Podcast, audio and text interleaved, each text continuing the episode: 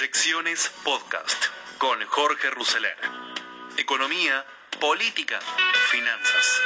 Todo lo que necesitas saber para tomar las mejores decisiones.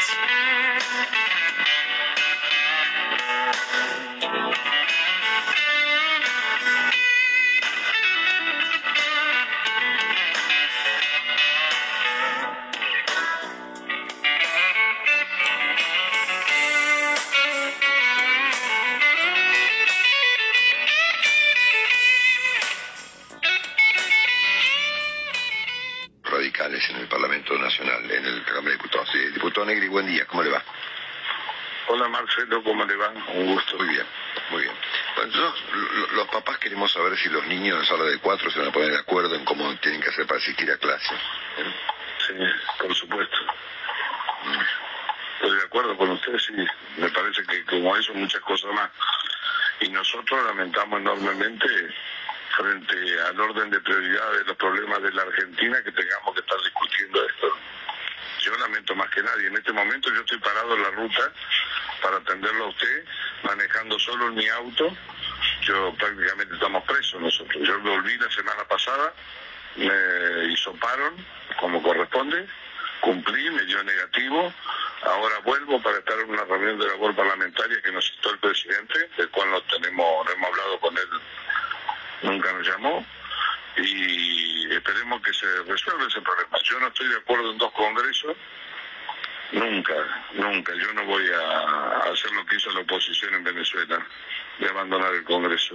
Usted, a ver, Pero- obviamente, Mario, usted entiende la magnitud del problema. Pasa que en la Argentina ya todo da igual. Pero ¿Cómo no? Por supuesto, la, entiendo del problema institucional que tenemos, ¿no?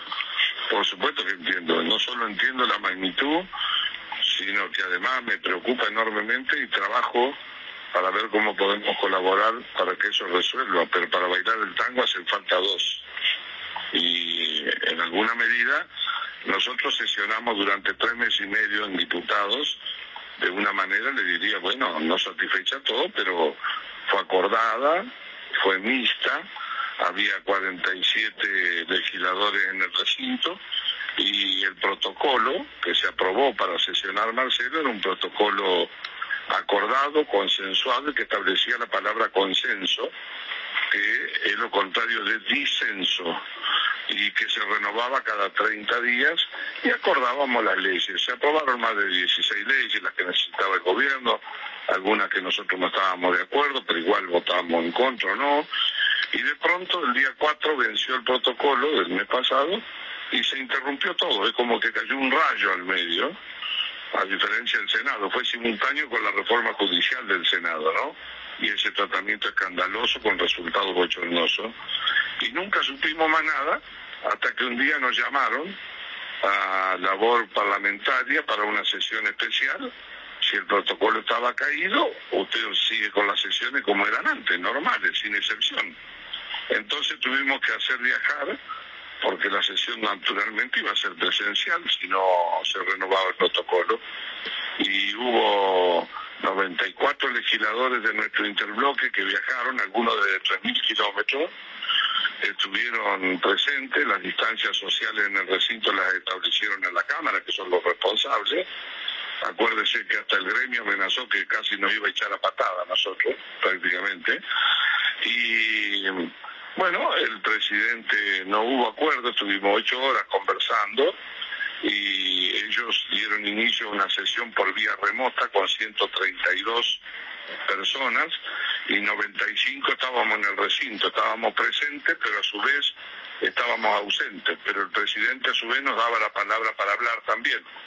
Entonces, una cosa un poco casquiana, difícil, doloroso, y que no teníamos ninguna otra estuvimos esperando hasta que tuvimos que eh, hacer un amparo por, por esa sesión, porque creemos que es de una nulidad y una inconstitucionalidad absoluta, pero esperamos, hoy nos han citado a labor parlamentaria, también, no, no habíamos tenido ningún diálogo, y ojalá podamos tener un entendimiento. Yo creo que en las crisis los congresos no se cierran, sino que funcionan más.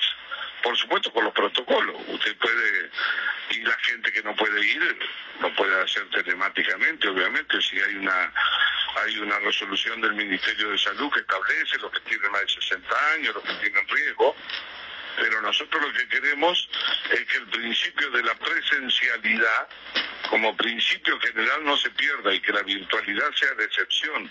¿Por qué? Porque si no, hasta que no esté la vacuna, vamos a estar así en la Argentina. Con la justicia semicerrada, lo hemos visto, ustedes vieron que se abrieron muchas ventanas para que salgan los que estaban presos, y un Congreso que si, si funciona medio rengo, y vienen temas centrales, viene el presupuesto, el impuesto a la riqueza, la reforma judicial, eso no se puede discutir a través de una pantallita con dos minutos, tres minutos. Entonces hay que buscar un lugar que lo tiene que hacer la autoridad, eh, está lleno en Buenos Aires de eso, donde usted tenga la presencialidad y los que puedan estar, y por supuesto con las distancias sociales y los protocolos, porque si nosotros somos esenciales, igual que un médico que está arriesgando, o los periodistas que lo tienen que hacer también, o no sé, cualquier otra persona comprendida dentro del decreto, el poder nuestro también. Usted sabe que en este momento, por ejemplo en San Luis, hay diputados, un diputado que eh, los encierran en un hotel. Es decir, que no puede salir. Eh, eh, eso, acá todos miran para un costado, pero eso tiene que, tiene que ver con el enorme problema institucional también que le preocupa a usted, a mí y a todos. Nosotros no tenemos ánimo de guerra con nadie, pero el gobierno tiene que tener la misma predisposición y ordenar sus responsabilidades y sus prioridades, el que conduce el país. Bueno, este, pues es una situación inédita, ¿no? Yo, yo, entiendo que ah, debe tener más responsabilidad el oficialismo que la oposición, obviamente, en su condición de oficialismo. No sé si es. No excluyo la, no excluyo la nuestra, ¿eh? obviamente. Okay. Pero es una situación vergonzosa, ¿no? Sí, por supuesto que es vergonzoso. Es vergonzoso que tengamos que hacer esto nosotros o que estemos eh, que, que, haya una anarquía en el país, ni siquiera está uniformado. Usted ve que tiene 16 kilómetros de una zanja que divide Santa Fe con Córdoba, que los productores tienen que estar poniendo un amparo para poder cruzar la calle, le queda la gallina de un lado y la casa del otro, y se hablan a través de una montaña de tierra. A ver, nosotros estamos con un virus, eh, Marcelo, que usted lo trata siempre y habla con especialistas, que es de efecto planetario, global, y le queremos responder con montañas de tierras locales. Entonces, no es así. Eh, nosotros tenemos toda la predisposición que nos convoque como nos convocó al principio el gobierno. Estamos para colaborar. Ahora, lo que no puede ser es que con este régimen de excepción, mientras tanto también el país se desenvuelva pasando cualquier cosa. Así se van los Lázaro así se va uno, se va el otro. Dígame, ¿qué apuro hay en tratar una reforma judicial para hacerlo telemáticamente? ¿Se cae la Argentina? ¿Se cae el país o es prioritario cómo resolvemos la situación económica? El que no sabe si va a trabajar mañana. ¿Por dónde vamos a salir? ¿Por qué nosotros no nos hemos podido juntar para discutir una salida de la economía de la Argentina? Se lo propusimos al presidente. Recuerde que usted fue crítico en eso también, cuando él decía que se caigan cinco PBI y que no se muera nadie. ¿Quién va a querer que se muera alguien? Quedaba como un asesino uno. y sin embargo, la, economía también mata. Entonces, ¿por qué? ¿Quién, ¿Quién debe ordenar las responsabilidades? ¿Por dónde empezamos? Y el nivel de tensión política no la ponemos nosotros.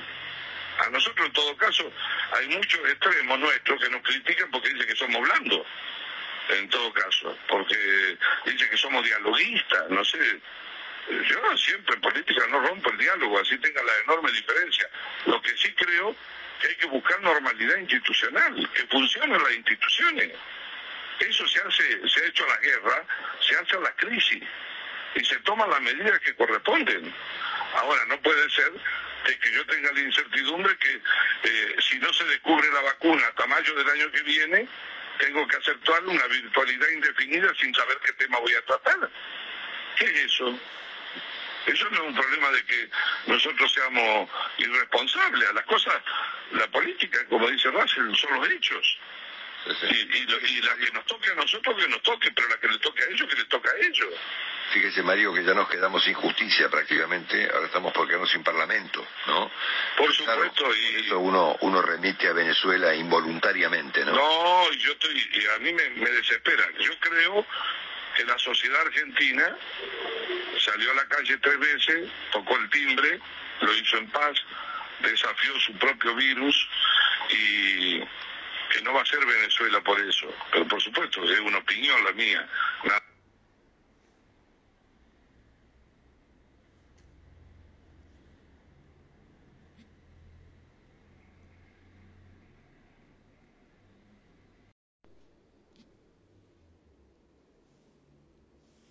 Dólar. Cae una cotización clave en el debut de los nuevos bonos del canje. Los nuevos bonos argentinos iniciaron hoy formalmente sus operaciones en el mercado de Nueva York, luego del feriado de ayer, y anotan bajas de entre 0.5% y 1%. Mientras tanto, se desploma un 5% el dólar contado con liquidación, uno de los mecanismos bursátiles que se utilizan para comprar dólares de forma legal. Esta operatoria, que habilita la salida de divisas del país, hoy opera en 119, baja más de 6. En tanto, el dólar MEP opera en 117. Los instrumentos creados tras la reestructuración de la deuda se muestran afectados por la toma de ganancias que tumba a casi todos los mercados del mundo, y golpea más como suele ser usual a los emergentes, ante la amenaza de un recrudecimiento en el enfrentamiento que mantienen Estados Unidos y China por el liderazgo económico mundial.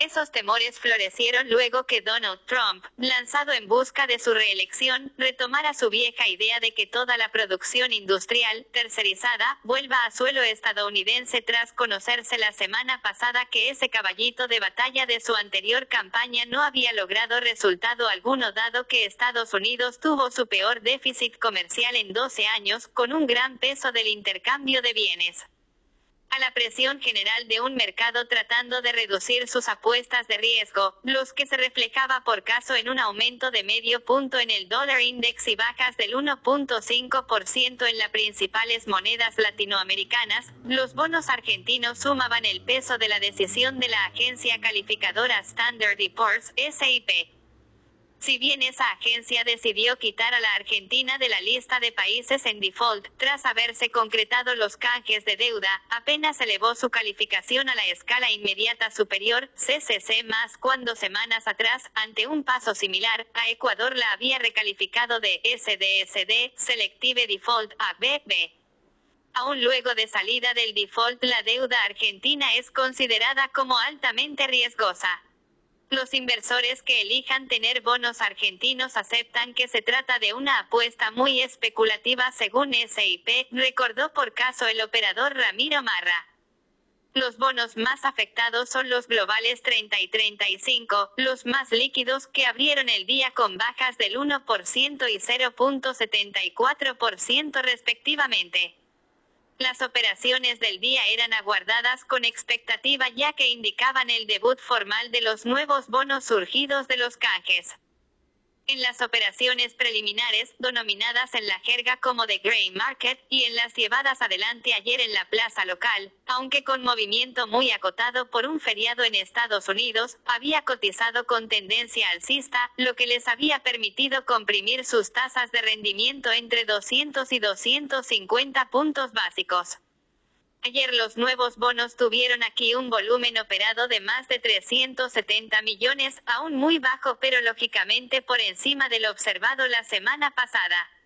En relación a las tasas, ya se ubican en el orden del 11.2% promedio, tomando como referencia un tipo de cambio MEP de 118, destacó en su informe previo a la rueda de hoy la consultora Delfos Investment. El mal clima de mercado se deja ver además en el rojo del 2.2% con que opera en Wall Street el Nasdaq de las tecnológicas en jornada de bajas para el resto de los índices, menos 1.7% el Dow Jones y menos 1.5% el S&P 500, lo que golpea a su vez al índice S&P Merval de la Bolsa de Buenos Aires que arrancó el día perdiendo un 2.85%. Fin de la nota. Bueno, así vemos cómo están las cotizaciones en el día de apertura de los bonos de canje, de los bonos de deuda, que sin duda van a ser eh, armas de contención de la brecha como eh, estaba previsto. Van a ir con las armas de contención de la brecha de a uno, ¿eh? O sea, un día, por un tiempo, vamos a estar viendo esta mecánica de el Estado vía Banco Central, vía vendiendo bonos contra dólares y obviamente sacando pesos del sistema de forma tal que logran una suba de la tasa de interés y por otro lado es como ofrecer dólares en el mercado. Por eso la caída tan fuerte del contado con liqui a los niveles de 117 pesos. Ahora, de aquí en adelante lo que vamos a ver es la eh, reasignación de todo esto en términos de cuál es el feedback que se produce del mercado hacia, este, hacia el gobierno, hacia el Banco Central y sobre todo hacia la salida de reservas. Todo el tema que se está hablando de desdoblamiento bancario, de complicaciones, que ya obviamente lo vamos a conversar y lo van a tener en cuenta en el programa, tiene mucho que ver con este tema y las estrategias. El gobierno no quiere devaluar, va a ir inflacionando el tipo de cambio, tipo de cambio oficial y por ahora el tema viene en atacar la brecha, en bajar la brecha lo más posible ahora que tiene poder de fuego, una vez que obviamente ya tiene los bonos y ya hay mercado puro tanto para cada uno de los bonos de la reestructuración.